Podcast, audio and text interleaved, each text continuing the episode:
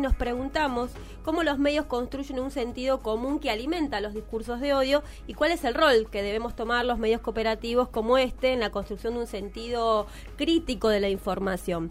Por esto nos comunicamos con Leonardo Varela, docente e investigador de la UNLU Yuba, escritor y activista social, para charlar sobre estos temas. Eh, Leonardo Varela, ¿estás por ahí? De este lado, Lufe Felice y Ivana Musalón te saludan. ¿Cómo les va? Sí, estoy espero que me escuchen bien.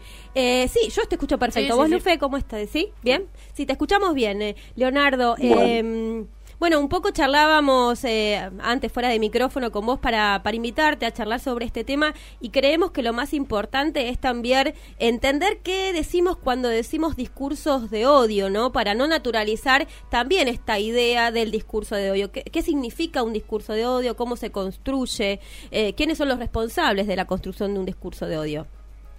El término discursos de odio empezó a ser utilizado eh, prácticamente de manera indiscriminada. Cuando se habla de discursos de odio, lo primero que hay que tener en cuenta, según los estudios que han hecho muchos investigadores, es que es un discurso que va desde un sector que tiene poder hacia un sector que no tiene poder. Es decir, es un discurso que va desde arriba hacia abajo. ¿Esto qué significa? Que es un discurso que producen los sectores eh, más poderosos hacia grupos que son vulnerables y que pueden ser eh, atacados con cierta eh, facilidad. en este sentido, hay una serie de parámetros que se utilizan para medir o determinar qué es un discurso de odio, que por lo pronto va a provenir o de un Estado o de un gobierno, que tiene que ver con eh, un parámetro que se denomina de, humillación, es decir, humillar al otro, degradarlo, un parámetro de malignidad, es decir, tratar de que haya terceros que em, denigren de algún modo a ese grupo vulnerable y que, y inclusive lo puedan atacar, y un parámetro de intencionalidad, es decir, no hay técnicamente discursos de odio que, de odio que vayan desde los sectores eh, con menos poder o subalternos o contrahegemónicos o como le querramos llamar, hacia los sectores dominantes o hegemónicos. Y acá quiero hacer una, puntualización. Eh, esto no quiere decir que no haya otros discursos en los que no aparezca eh, una dimensión que tiene que ver con el odiar. Eh, nosotros, los que ya somos bastante grandes, cuando la dictadura civil, eclesiástica, militar del 76 reprimía, secuestraba compañeros, torturaba, mataba, violaba, en las calles cantábamos milicos que mal nacidos, que es lo que han hecho con los desaparecidos, la deuda externa, la corrupción, son la peor mierda que ha tenido la nación. Evidentemente que hay una dimensión de odio, pero ese odio en qué marco se produce? Se produce sobre la base de un poder asimétrico en donde unos exterminaban y los otros cantábamos, ¿no? O paredón, paredón, eh, a todos los milicos que vendieron la nación, ¿no? Es decir, evidentemente en, en esos discursos que producíamos nosotros en las calles, hay una dimensión de odio contra el que nos oprimía y nos exterminaba, pero no hay un poder como el que tenían los milicos que eh, hacían desaparecer eh, compañeros, torturaban, eh, asesinaban, tiraban compañeros desde, los aviones al, río. Digamos, Entonces, lo primero que hay que marcar es que el discurso de odio tiene que ser desde como formato, desde que tiene poder hacia sectores que no tienen ese poder. Bueno, y ahí, ¿cuál sería el rol que ocupan los medios masivos para difundir estos discursos de odio, Leonardo? Claro, lo primero que, hay que marcar es que los medios masivos no son entidades o instituciones autónomas que cayeron de la nada. La mayor parte de los medios masivos, por no decir todos, salvo los medios cooperativos, etcétera, eh, son instrumentos, expresiones de sectores de poder eh, que son accionistas de esos medios. Por ejemplo, hoy uno toma América eh, como medio de difusión, eh, como medio de comunicación, aunque hay una diferencia entre una cosa y la otra, y va a poder percibir que hay una moderación respecto de todo lo que se dije, dice respecto del gobierno a partir del ingreso de Sergio Massa como integrante del gabinete como superministro de Economía, que tiene que ver con que dos de los propietarios de ese medio, José Luis Manzano y Daniel Vila, son socios de, de Massa. Eh, entonces hay una línea de la, del medio en, la que se marca qué se puede decir y qué no se puede decir, en todo caso, posibilidades de decir, pero con modalidades de distinto tipo.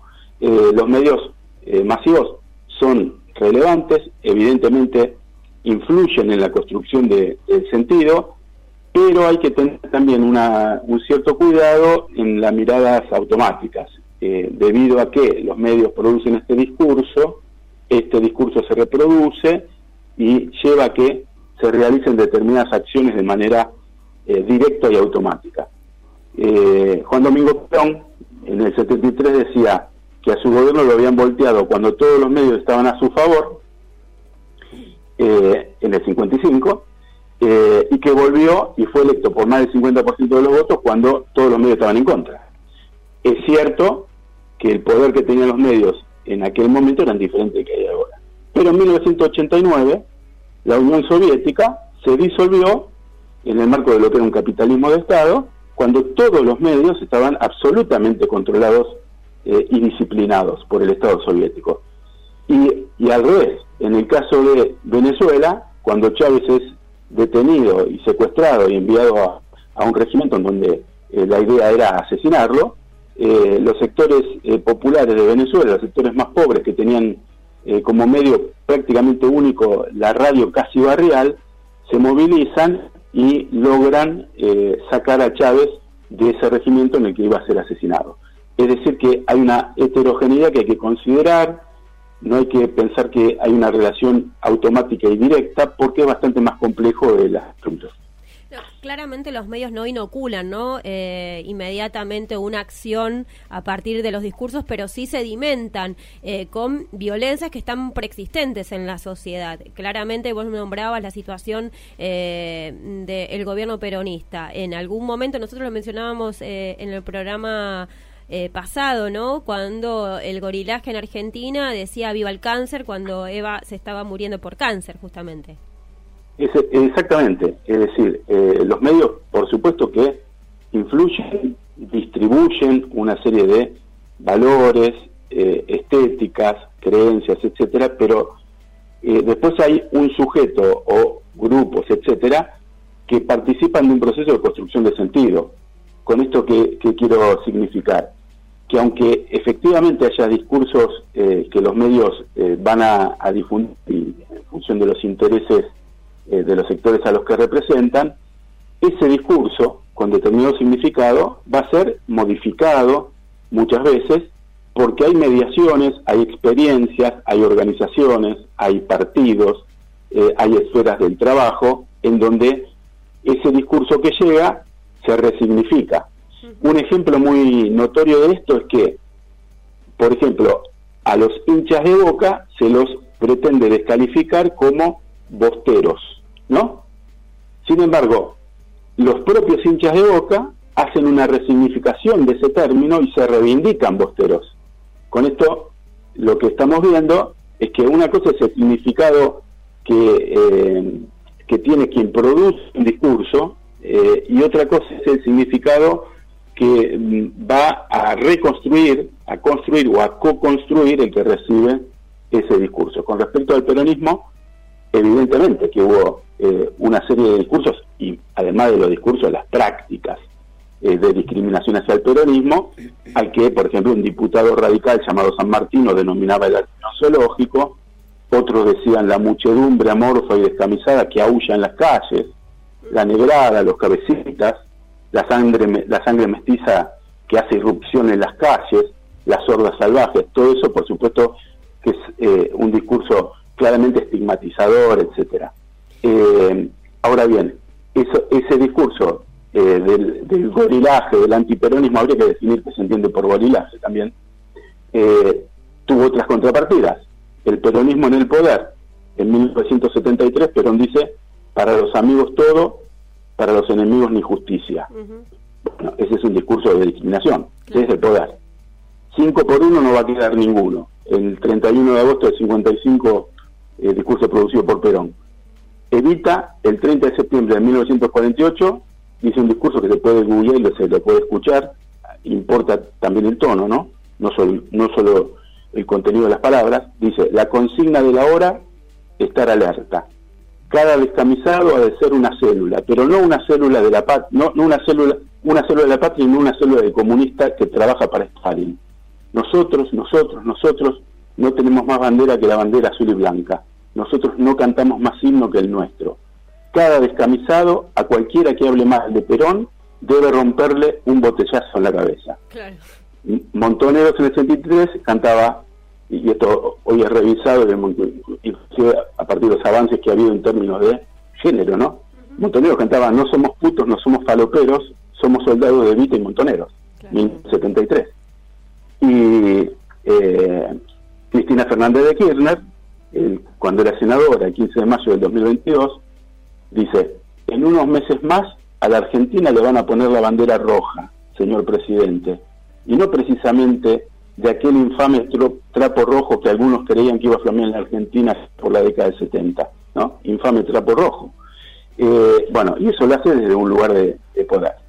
Eh, entonces, para, para redondear un poco esta idea y, y después pueden preguntarme lo que, lo que les parezca, ¿no? U objetar lo que les parezca. Eh, hay una funcionalidad en decir que el otro produce el discurso del odio pero el discurso del odio tiene que ser, eh, para, que, para que ser considerado como tal, un discurso que se produce desde el poder.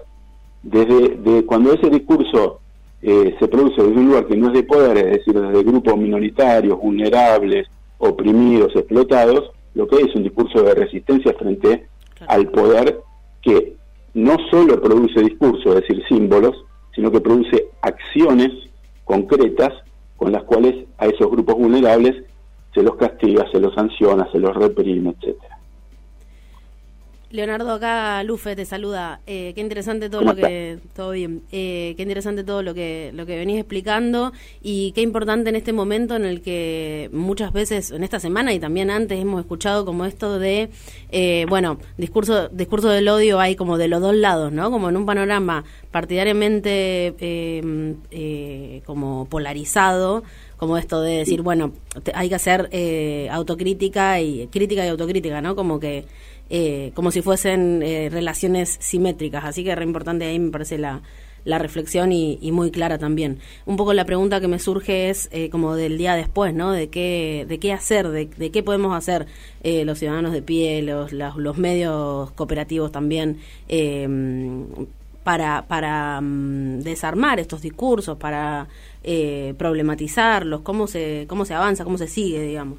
Sí, yo diría producir conocimiento y producir prácticas en donde esto eh, sea un objeto de reflexión. Porque esto que estamos diciendo, ¿en qué contexto se da? Según una serie de relevamientos eh, confiables que se hicieron alrededor de qué es lo que se cree respecto de lo que sucedió, ¿no? Y aclaro que nosotros desde el gremio ADULU, yo también estoy en la Asociación Gremial Docente, y en lo particular claramente repudiamos el atentado contra Cristina Fernández de Kirchner, según los reglamentos que se hicieron, y yo lo pude constatar después, eh, hablando en el aula con muchos eh, estudiantes eh, de las dos universidades en las que trabajo, la UBA y la ULU, el 63% cree que el atentado es un invento.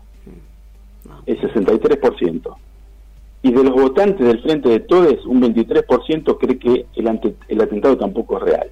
Es decir, que hay un nivel de descredibilidad de los medios, medios audiovisuales, radiofónicos, gráficos, que creo que es el dato sociológico que hay que trabajar.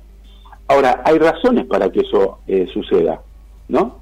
Eh, alguna vez un graffiti en Sarandí, Rivadavia, a tres cuadras de la Cámara de Diputados, decía, eh, nos están meando y los medios dicen que llueve. Claro. Nos quedamos pensando acá con, Lufe todo lo que decís. Eh, yo quería volver un poquito para atrás, quizás. Em, desde el 2018, cuando se discutió la 125, eh, eh, hubo una ruptura importante, ¿no? Desde ese momento se empezó a hablar de una suerte de grieta. ¿Y, vos estás de acuerdo con esta posición? Que es a partir de esta situación, de la, digamos, la discusión de la 125, que se abre una grieta y comienza a direccionarse una estigmatización, un discurso de odio hacia el sector del kirchnerismo. ¿Es ese el momento en el que vos lo podés identificar?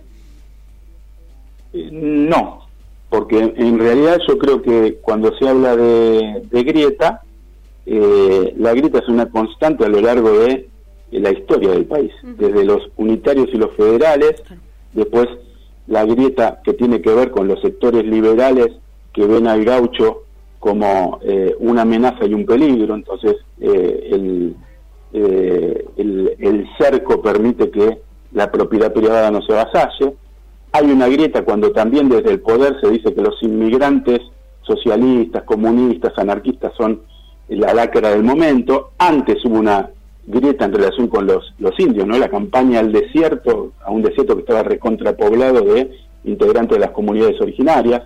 Después, cuando el, el peronismo llega al poder, hay una discriminación hacia los que se denominan o son denominados desde los sectores liberales como los, los cabecitas. Eh, después, el peronismo también discrimina hacia todo lo que tiene que ver con, con, la, izquierda y hasta, hasta va a armar una eh, agrupación como las 3A, Alianza Anticomunista Argentina, bajo la, dirección de López Rega, eh, que era el ministro de Bienestar Social de Perón, y que se va a dedicar a exterminar a sindicalistas combativos de izquierda y sobre todo a sindicalistas combativos de la izquierda peronista. Eh, es decir, que la grieta es anterior. Eh, lo que sucede en ese caso, me parece a mí, con respecto a la división eh, que tiene que ver con el campo, es que se exponen algunas, algunos, algunos asuntos que antes aparecían como negociados por la noche y sin que hubiera ninguna publicidad de eso. Digamos, en el, en el, comillas, alegato que hace Cristina después de la, del pedido de condena de, de Luciani, dice reconoce que Néstor Kirchner se reunía con Mañeto, que Mañeto iba a la Casa de Gobierno durante los cuatro primeros años de, Néstor Kirchner y que hizo el, mejor negocio de toda su vida. Entonces, ¿de qué grita estamos hablando en ese sentido? Si uno lo trasladara a la actualidad, diríamos que en cuanto al Fondo Monetario Internacional, el pago de deuda, no solo no hubo grieta, sino que el oficialismo contó con los votos de la oposición que reivindica eso como un acto patriótico casi. Y si vamos a pensar en términos de grieta, bueno, uno puede decir cuál es la diferencia que hay entre un Sergio Berni, que hace 30 años que, está con Cristina Fernández de Kirchner, y Patricia Bullrich. Sí, sí. Se, le hicieron a ambos una entrevista en el diario Perfil y uno sacaba los nombres y no sabía quién decía qué cosa cuando le preguntaban. ¿sí? Y todavía Bullrich termina esa entrevista diciendo, bueno, cuando yo sea presidenta, ahora ya es candidata, eh, vos vas a ser mi ministro de Seguridad. Eh, es decir, eh, la grita también, también es una construcción. lo, que sucede es que otra cosa es cómo es percibido eso en términos de las bases de distintos sectores. Ese es otro asunto. Ahí sí puedo coincidir con ustedes en que efectivamente se, se nombra un elemento como el que favorece la, la, distinción entre el bien y el mal. ¿no? Pero bueno, si uno va ahora, eh, Massa, Sergio Massa, que era el traidor antes, ¿no? El traidor de la Embajada de Estados Unidos, está como superministro de Economía. ¿Y qué fue una de las cosas que hizo? Hace dos o tres días, el dólar soja, es decir, un dólar preferencial a 200 pesos, con lo cual todos somos el campo, ¿no? Por lo menos ahora. Claro. Eh, Leonardo, tenemos que ir, em, como que ir cerrando, quedarían como muchas cosas más para seguir charlando. Seguramente vamos a contar con tu disponibilidad y si no te la estoy comprometiendo al aire para seguir charlando. Para, cuando, para cuando quieran. Eh, pero eh, gracias, pero te quería traer a algo que aconteció a partir de la muerte de la reina Isabel, ¿no? El, el, efecto que generó a nivel internacional y también local. Hoy decíamos al, al, principio del programa que llama la atención la cantidad de, digamos, de condolencias enviadas por, a partir de, digamos, de la oposición, pero que eh, no tuvo el mismo efecto la, la mm, posibilidad, digamos, el intento de magnicidio contra Cristina Fernández de Kirchner por parte de la oposición. Digo, no hubo una respuesta pública para esta, para esta otra situación como sí lo han hecho para alguien que representa los intereses del imperio, colonialista, torturadora, violadora y que además representó eh, la figura de la pérdida eh, de las Malvinas para Argentina, ¿no? Por supuesto. Eh, evidentemente hay una construcción desde distintas instituciones entre las cuales están los medios, por la cual a la reina Isabel se le debe brindar eh, un recuerdo cuando en, rigor lo que debemos decir, me parece, es que si es rey, si es reina, es porque hay súbditos. Estamos en el marco de un sistema que es monárquico y teocrático, ¿no? Atrasa. Segundo, ese imperio, el imperio de los piratas, es el imperio de las colonias, ¿sí? En donde torturaban, violaban, mataban. Eh, y además, como marcaste recién, eh, eh, forma parte de quienes, quien ya reinaba, y hacía bastante tiempo que reinaba, y se dio muchos abrazos y muchos besos con la asesina de Margaret Thatcher, que entre otras cosas hizo que murieran chicos de 18, 19, 19 y 20 años.